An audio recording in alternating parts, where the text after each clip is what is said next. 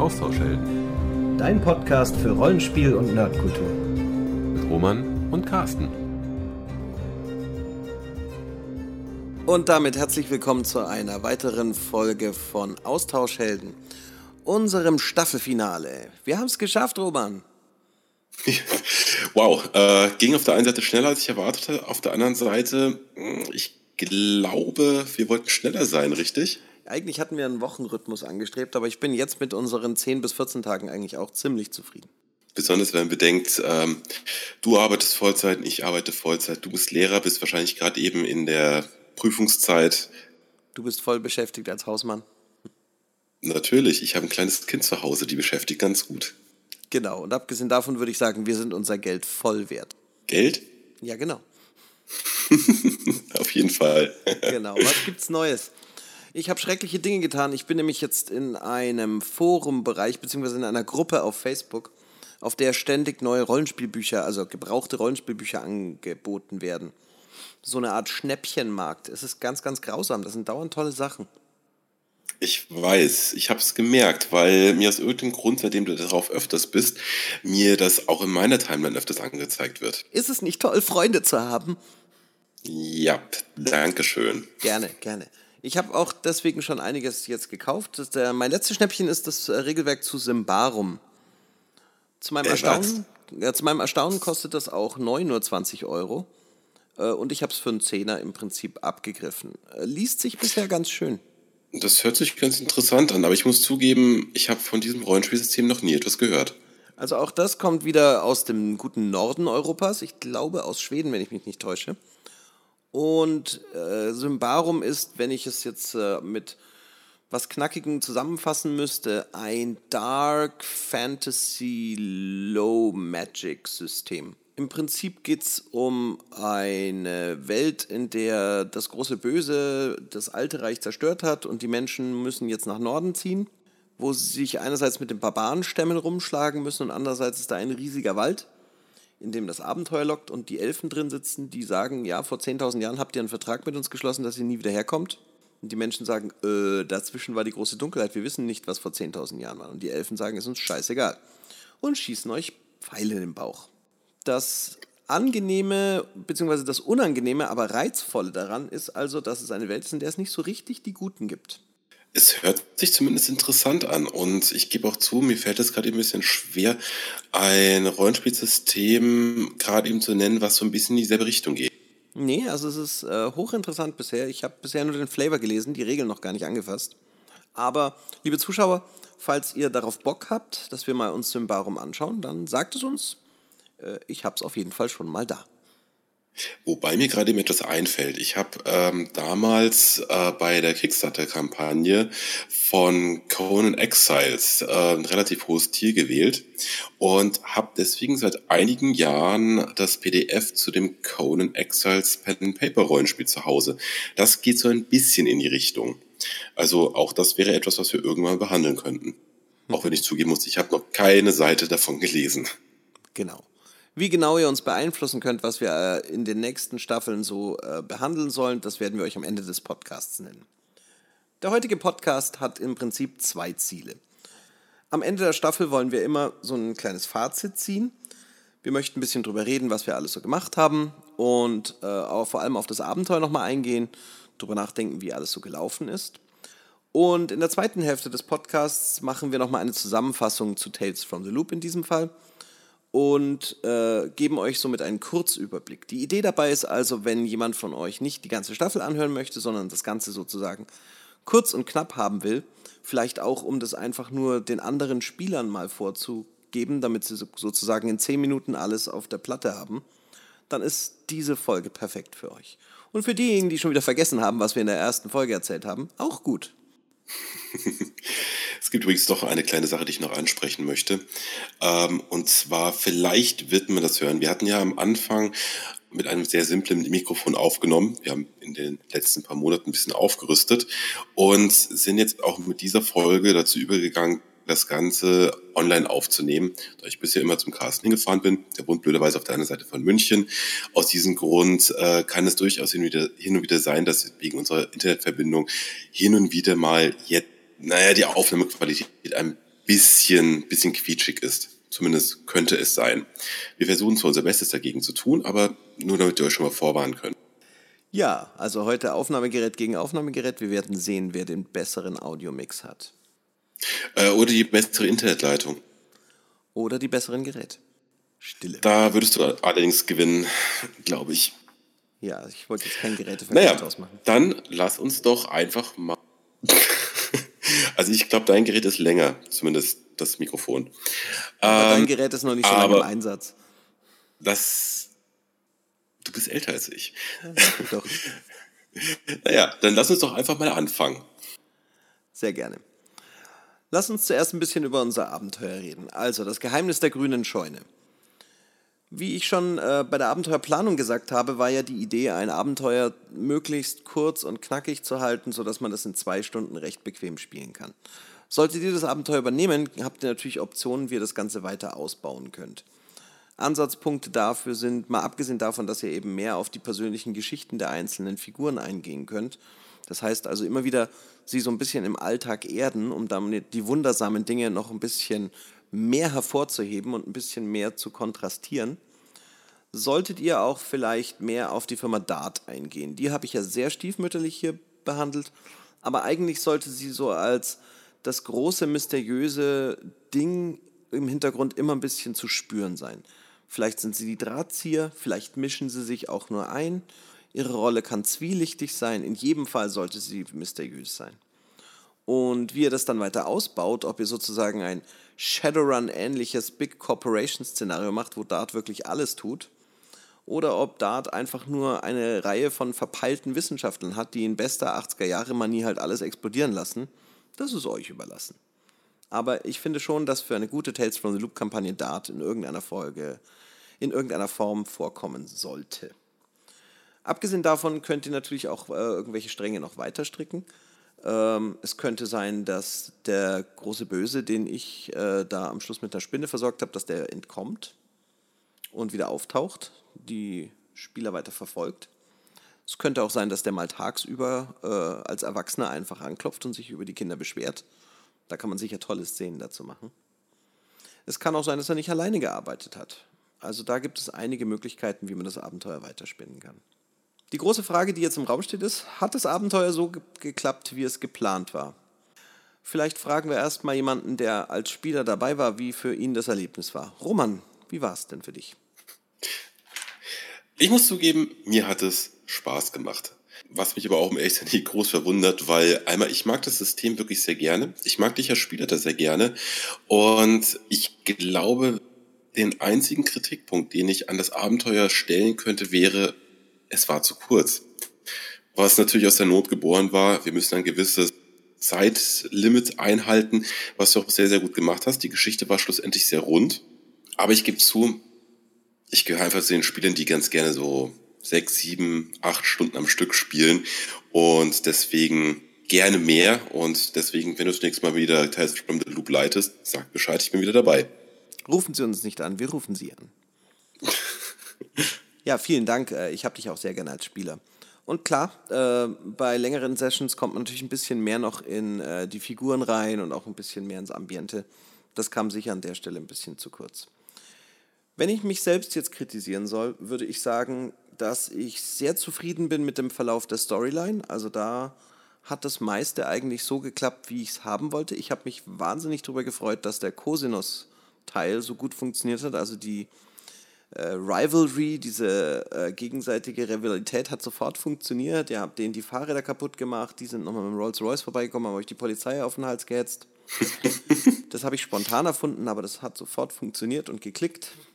Ähm, das hat wunderbar funktioniert. Äh, wo ich vielleicht ein bisschen besser noch hätte aufpassen müssen, ist dafür zu sorgen, dass alle Spieler ungefähr den gleichen Anteil haben an der Geschichte.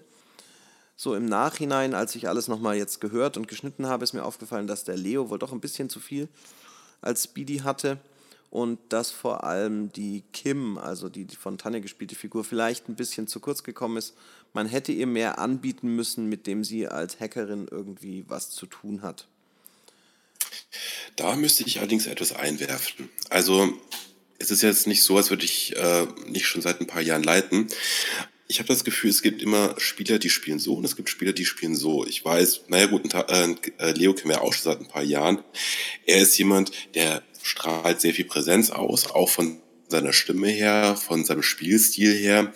Und ja, ich gebe zu, natürlich hat es ihm deutlich in die Hand gespielt, dass war, die die Kamera besorgen konnte, der, dass er alleine in dem Feld geblieben ist. Ähm, ich finde, wenn jemand versucht, das Spiel an sich zu reißen und der Spielleiter lässt ihn, dann passiert das auch. Auf der anderen Seite, wenn die Spielsituation es auch hergibt, dann sollte man das auch so, so machen lassen. Also dann läuft es halt einfach so. Das kann gut sein, ja. Mein zweites äh, Versäumnis ist gar keins, denn das war äh, Podcast bedingt. Normalerweise arbeite ich wesentlich mehr mit Musik und Geräuschen. Das heißt, ich spiele bestimmte Effekte auch gerne mal ein, um die, das Ambiente noch weiter zu fördern. Das habe ich diesmal bewusst nicht getan, weil ich bei der Musik nicht hundertprozentig sicher war, ob die Rechte äh, dann auch wirklich bei mir liegen. Weil ich habe da bestimmte Apps und ich bin mir nicht ganz sicher, wie da die Regeln dazu sind. Das muss ich dringend mal herausfinden. Falls einer von den Zuhörern also die App Dungeon Master DJ kennt, vielleicht könnt ihr mir ja sagen, sind die Rechte frei? Kann ich die benutzen? Oder kriege ich dann gleich eins auf den Deckel? Ja, da bin ich auch schon gespannt darauf, wenn ich Delta Green anleite, weil ich bin auch normalerweise jemand, der gerade für spannende Situationen ähm, auch zum Teil sehr geteilt Musik gerne einsetze. Also da wäre es wirklich sehr, sehr schön, wenn wir das sogar vielleicht irgendwie regeln könnten. Vielleicht gibt es da sogar eine Regel, dass man nur gewisse Sekunden einen Song einspielen kann dass das Ganze trotzdem noch einigermaßen, naja, gesetzeskonform ist. Absolut. In dem Zusammenhang, es gibt ja noch eine Online-Plattform namens Fantasy Grounds. Vielleicht kennen die auch einige, die hier gerade zuhören. Und da gibt es gerade eine neue Kickstarter-Kampagne, bei der man sich natürlich wieder so ein äh, Lifetime-Abonnement äh, von Fantasy Grounds holen kann. Und die haben auch viele Musikstücke und Geräusche schon standardmäßig eingebaut und da mit Fantasy Grounds auch sehr viel gestreamt wird, gehe ich davon aus, dass die zum Beispiel rechtefrei wären. Ich bin immer überlegen, aber es sind über 100 Euro und die habe ich jetzt gerade nicht immer parat. Äh, wie ist die Kickstarter-Kampagne? Ich habe gerade mein Handy in der Hand. Fantasy Grounds. Ach, ja. Sieh schon, du sorgst schon wieder dafür, dass ich Geld ausgebe. Das mache ich doch gerne. Genau. Äh, wie haben die Spieler agiert, wäre eine Frage. Die meiste Spielzeit, wie schon von vorhin gesagt hatte, am Anfang der Leo. Wir haben später dafür gesorgt, dass du äh, in deiner Rolle als Karate Kid beziehungsweise die Nancy in ihrer Rolle als das Landei auch ein bisschen glänzen konnten. Da fällt mir vor allem wieder die Szene ein, wo Nancy sich rausschleicht und dann ihre Mutter mit dem Lover erwischt. eine meiner Lieblingsszenen. Das war auch eine von den Folgen, die ich geschnitten habe. Ich habe mich weggeschmissen dabei. Die war großartig und sie hat so schön reagiert. Das war wirklich toll. Dieses vorwurfsvolle Mom. ich ich habe mich so beäumelt.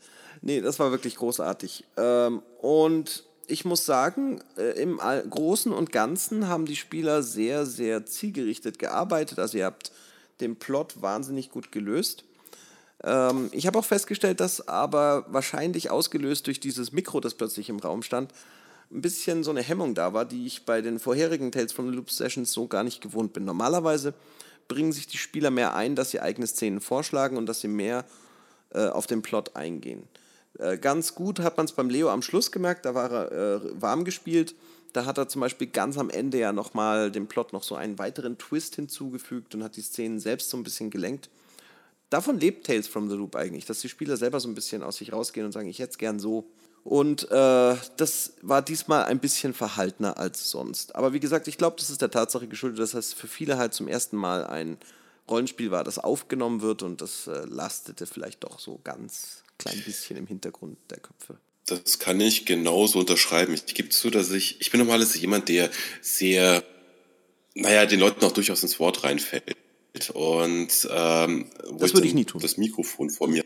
Ja, kommt auf die Situation an. Also manchmal äh, ist das ja auch Rollenspiel fördernd, wenn man jemanden im Endeffekt ins Wort reinfällt, im Endeffekt, um auch durchaus einen äh, Zwist zwischen Personen darzustellen. Ja, oder Nur um die Idee noch ein bisschen auszubauen. Ja, genau. Und in dem Fall hatte ich eben die Situation gehabt, ich habe versucht, erstmal sehr viel überlegter zu sprechen, durchaus auch langsamer zu sprechen, nicht einfach nur sehr flapsig, wie eigentlich ja sogar mein Charakter ist, einfach, naja, was ihm in den Kopf kommt, einfach in den Raum zu werfen oder auch Aktionen einfach so abzuliefern, sondern ich habe immer darauf geachtet, okay, spricht gerade eben jemand, falle ich jemanden gerade eben in seine Aktion ins Wort oder schmeiße ich auch nur eine Idee, die mein Charakter off-game hat, mit in den Raum. Also da habe ich wirklich sehr stark darauf geachtet, dass ähm, das eben nicht passiert.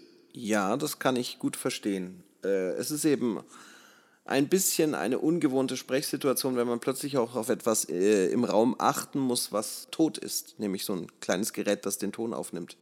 Ja, besonders wenn man einer von den zwei Personen ist, die diesen Podcast auch noch aufnehmen und schneiden müssen, dann habe ich natürlich darauf geachtet, dass nicht irgendwelche Blödsinn da reinkommt, weil zum Schluss einer von uns beiden muss den Kram auch wieder so hinschneiden, dass es sich wieder gut anhört. Ja, Vorbildfunktion. Ja, zusammengefasst lässt sich also sagen, das Probeabenteuer hat gut funktioniert. Mit zwei Stunden ist es sicherlich ein bisschen zu kurz, um damit einen Abend mit Freunden zu gestalten. Oder falls ihr zu den Glücklichen gehört, vielleicht sogar mal ein ganzes Wochenende. Daher wenn ihr das übernehmen wollt, worüber wir uns sehr freuen und wir möchten auch gerne wissen, wie es bei euch gelaufen ist, wie es bei euch geendet hat, ist vielleicht noch ein bisschen Arbeit notwendig, um das Ganze ein bisschen auf, auszubauen. Was für Möglichkeiten gibt es, um das Abenteuer noch ein bisschen aufzupusten? Der genaue Ort, an dem sich die Scheune befindet, kann durchaus ein Geheimnis sein. Es kann sein, dass die Cosinus Crew das nicht so einfach verrät und dass die alte Parsons Farm doch nicht so bekannt ist, wie es in unserem Abenteuer der Fall war. Wir haben ja einfach gesagt, jeder weiß, wo sie ist. Das muss aber nicht zwangsläufig so sein. Also eine Idee von mir. Man hätte bereits, gerade wenn das Abenteuer länger ist und sogar vielleicht ein, zwei Nächte da, äh, dazwischen drin auch passieren, die Spinnen mal anteasern können. Genau. Und ich verweise wieder auf die Firma Dart, die hätte sich da auch frühzeitig schon einmischen können es hätte Möglichkeiten gegeben, zum Beispiel die Straße zu sperren, die zur Parsons Farm führt, aus irgendwelchen Gründen, sodass die Spieler erst einen Weg außenrum finden müssen um diese Sperre, bei der sie natürlich äh, durch die Wildnis gehen und vielleicht weitere Abenteuer bestehen. Möglicherweise auch auf die Spinnen treffen. Ja, eine weitere Sache ist zum Beispiel, was leider auch der Zeit geschuldet war in dem Fall, äh, die, die Interaktion zwischen den Kindern und den Erwachsenen.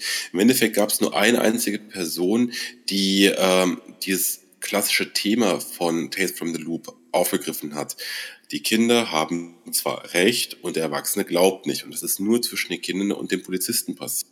Dafür mehrmals. Richtig, aber das wäre auch etwas gewesen, was man deutlich hätte mehr aus.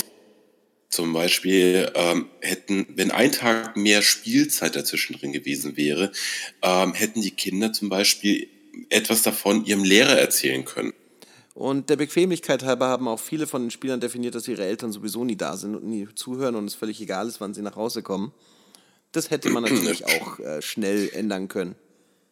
Ja, schuldig im Sinne der Anklage. Nein, nein, es war auch richtig so, weil es hätte für Längen gesorgt, die wir jetzt hier bei diesem Podcast nicht brauchen konnten. Aber wie gesagt, in einem normalen Spiel, da hetzt man die Eltern doch mal schnell hinterher. Da wartet dann die Mama plötzlich mit dem Auto und sagt, du kommst jetzt nach Hause. Mhm. Da war aber zumindest ähm, von Lees Charakter, die war so ein gutes Beispiel dafür, wie dieses Spiel aussehen könnte. Ja, ähm, ich hoffe, ihr konntet mit diesem Probeabenteuer was anfangen und dass es euch so ein bisschen vermitteln konnte, wie so das Gefühl ist, wenn man Tales from the Loop spielt. Jetzt im zweiten Teil möchten wir euch noch einmal eine komplette Zusammenfassung geben, was man über Tales from the Loop wissen sollte und auch klare Empfehlungen geben, für wen dieses System geeignet ist und wer möglicherweise vielleicht ein anderes testen sollte. Bei Tales from the Loop handelt es sich also um ein Mystery-Horror-Rollenspiel, das äh, sehr regelarm daherkommt, also die Regeln sind sehr schlank und dadurch ist es relativ leicht zu lernen. Es dreht sich rund um Kinder und Jugendliche und hat einen großen Fokus auf die starke Einbindung der Spieler. Das heißt also nicht nur der Spielleiter, sondern auch die Spieler sollen das Abenteuer aktiv mitgestalten und nicht nur für ihre Figuren sprechen, sondern auch das Geschehen sozusagen ein bisschen beeinflussen. Für wen ist es dadurch geeignet? Es ist auf jeden Fall für Spieler, die die 80er-Nostalgie in irgendeiner Weise schätzen können. Vielleicht, weil ihr so alte Säcke seid, wie ich es bin und die 80er aktiv miterlebt habt oder einfach, weil ihr ein Feeling der 80er äh, zu schätzen wisst und da so ein bisschen in Retro schwelgen könnt, weil ihr es äh, anders mitbekommen habt. Andererseits äh, kann Stranger Things äh, und S und aktuelle Filme sowie Hörspiele wie Drei Fragezeichen und Co. durchaus auch für Leute, die jetzt äh, noch jünger sind, äh, ein Grund sein, warum man mal in so ein Rollenspiel reintaucht. Letztendlich ist es auch etwas für Jugendliche, weil die wahrscheinlich, weil es noch nicht so lange her ist, kein Problem haben, sich wieder in dieses Jüngere reinzuversetzen und da noch ein bisschen anders zu spielen, sozusagen mal in eine andere Haut reinzuschlüpfen. Und das wiederum hat schon wieder irgendwie was Pädagogisches. Das wollte ich gar nicht, aber es ist so. Ja, ähm, für wen ist es nichts, wenn man an das System rangeht und ein klassisches Fantasy- oder Science-Fiction-Abenteuer erzählen möchte, für dieses nichts. Äh, muss man ganz ehrlich sagen, dieses System hat einen anderen Ansatz. Meiner Meinung nach ist Tales from the Loop ein sehr entschlacktes, auf, äh, auf das Nötigste runtergedampfte Rollenspielsystem, was ich kenne. Es hat keine de detaillierten Regeln, es gibt keine Skill Trees. Es ist nicht möglich, echtes Power Gaming zu betreiben. Ähm, auch sollte man kein passiver Spieler sein, sondern es wird wirklich aktives Spielen von den Charakteren erwartet. Und, muss auch ganz ehrlich sagen, wenn du, wenn man ein Anfänger ist, das, nee, das beißt sich leider ein bisschen. Man sollte wirklich ähm, ein Spieler sein, der Spaß daran hat, eine Charakterrolle zu spielen und ähm, es muss sich ein Begriff aus dem Live-Rollenspiel ähm, zur, zur Hand nehmen, Play to Lose. Spiel mit der Erwartung zu verlieren. Denn dadurch kommt verdammt gutes Rollenspiel überhaupt erst zustande, weil man wendet sich mit einem Problem an einen Erwachsenen, er wird dir nicht zuhören. Man ist einer Bedrohung ausgesetzt, der man nicht gewachsen ist. Man versucht im Endeffekt das Beste aus der Situation zu machen und man versucht im Endeffekt mit seinen Freunden, die einzigen Personen, die man auch vertrauen kann, weil sie selber leben wie, selber, wie man selber, ähm, irgendwie aus der Situation zumindest nicht als Verlierer rauszugehen. Und zu guter Letzt, das Regelsystem, es gibt es momentan nur ähm, auf Englisch und ich glaube auf Schwedisch. Dementsprechend, ich sollte keine Englischmuffel sein und zumindest einigermaßen gut im Englisch sein, beziehungsweise nicht die Mühe scheuen, auch mit einem Duden daneben zu sitzen. Äh, Quatsch, nicht mit einem Duden, äh, mit einem äh, Dictionary daneben zu setzen und dann auch im gegebenen Falle Wörter zu übersetzen. Man lernt sogar noch gleichzeitig etwas dabei für die Leute, die sich darauf einlassen, die würden, glaube ich, ihr neues Lieblingsrollenspiel finden. Und wer ein deutsches Charakterblatt will, der darf nicht vergessen, auf www.austauschhelden.de steht es schon für euch bereit. Und gleichzeitig Werbung gemacht. so ein Zufall. Dann noch ein paar Infos zum Regelwerk selber. Es ist ein sehr, sehr schmales Regelwerk. Also es gibt das Regelwerk selber, das kostet 40 Euro über den Daumen. Man benötigt eigentlich keine neuen Würfel, weil es benötigt ausschließlich sechsseitige Würfel. Und es gibt noch ein einziges weiteres Buch. Das ist im Endeffekt ein Abenteuerbuch. Das heißt Tales from the Loop, Our Friend, The Machines and Other Mysteries. Und dann habt ihr bereits alles. Das liebe ich an unserem Hobby. Es ist wirklich finanziell so einsteigerfreundlich. Mm, ja, wir haben gerade eben gesagt, das ist nichts für Einsteiger. Da doch lieber so ein kostengünstiges Rollenspielsystem wie DSA oder D&D nehmen, ne? Ja, das war jetzt eher bezogen auf das System. Aber ja, äh, das meine ich eben. Also ich meine, selbst wenn du Fußball anfängst, du brauchst erstmal Schuhe und Ausrüstung, dann vielleicht noch einen Ball, musst noch in ein Team eintreten, Verein, musst, das kostet alles Kohle. Hier, ein Regelwerk, 40 Euro, ein paar Würfel, los geht's. Und das Beste im Gegensatz zum Fußball ist, man muss nicht sportlich sein. Okay, jetzt hast du ein Nerd-Klischee bedient, aber wir bleiben dabei. Ich möchte hier den Zuschauern versichern, dass wir beide natürlich aussehen wie ein junger griechischer Gott. Also ich zumindest. Ach. Also wie ein leicht übergewichtiger griechischer Gott, aber. Dionysos. okay, touché. Sehr schön. Gut, und damit sind wir am Ende unserer ersten Staffel. Wir würden uns jetzt, wir würden uns jetzt natürlich wahnsinnig über Feedback freuen. Und dazu haben wir uns was überlegt. Wir haben ein kleines Google-Form angelegt, wo wir ein paar Fragen für euch vorbereitet haben. Das gibt für euch die Möglichkeit, uns direkt ein bisschen zu zeigen, dass es euch Spaß gemacht hat oder dass es ganz schrecklich für euch war. Beides ist für uns lehrhaft, lehrreich. Beides ist für uns lehrreich. Und darüber hinaus könnt ihr Einfluss darauf nehmen, was unsere zukünftigen Staffeln sein werden. Bei Staffel 2 habt ihr Pech, die, die steht ja schon fest. Aber alles danach ist noch relativ weit und offen. Alles danach ist Ja, bei unserer momentanen Aufnahmegeschwindigkeit habt ihr ungefähr jetzt ein Vierteljahr Zeit und dann könnt ihr quasi entscheiden, womit wir danach genau weitermachen. Genau, ihr findet also den Link dazu auf unserer Website austauschhelden.de und auch in der Facebook-Gruppe und wir würden uns natürlich sehr freuen, wenn ihr uns da ganz kurz mal was hintippen würdet. Hauptsächlich ist es auf einer Skala von 1 bis 5 eine Zahl auswählen, aber an ein paar Stellen dürft ihr auch, wenn ihr Lust habt, uns was aufschreiben. Und damit endet das. Wir werden, äh, bevor wir mit der zweiten Staffel anfangen, immer ein Zwischenthema wählen. Damit wollen wir ein bisschen so auch über die Metaebene äh, reden. Das heißt also allgemein über das Thema Rollenspiel und äh, wie wir das Hobby sozusagen anpacken, äh, diskutieren. Unser nächstes Thema soll sein der Spielleiter, Freund oder Feind. Wie steht ihr dazu? Also ich freue mich auf jeden Fall riesig auf das Thema. Hm. Genau. Ähm, ich habe auch das Gefühl, dass die, das Zwischenthema mit dem Spielleiter unter Umständen unsere längste Folge werden kann, weil das ist ein Thema, was ich auch durchaus öfters in meiner Rollenspielgruppe regelmäßig bespreche, weil ich habe häufig das Gefühl, dass der Spielleiter ganz gerne als der Kontrahent gesehen wird und das ist einfach nicht so. Aber mehr dazu auf jeden Fall in der Zwischenfolge. So ist es. In diesem Sinne, vielen Dank, dass ihr uns gewogen seid und uns weiter zuhört. Das bedeutet uns sehr viel. Die erste Staffel endet hier. Und wir wünschen euch viel Freude bis zum nächsten Mal und Happy Gaming. Und auch von meiner Seite, vielen Dank, dass ihr dabei wart. Macht's Werbung für uns, wenn ihr Bock drauf habt und uns gut fandet. Ansonsten bis zur nächsten Staffel. Happy Gaming.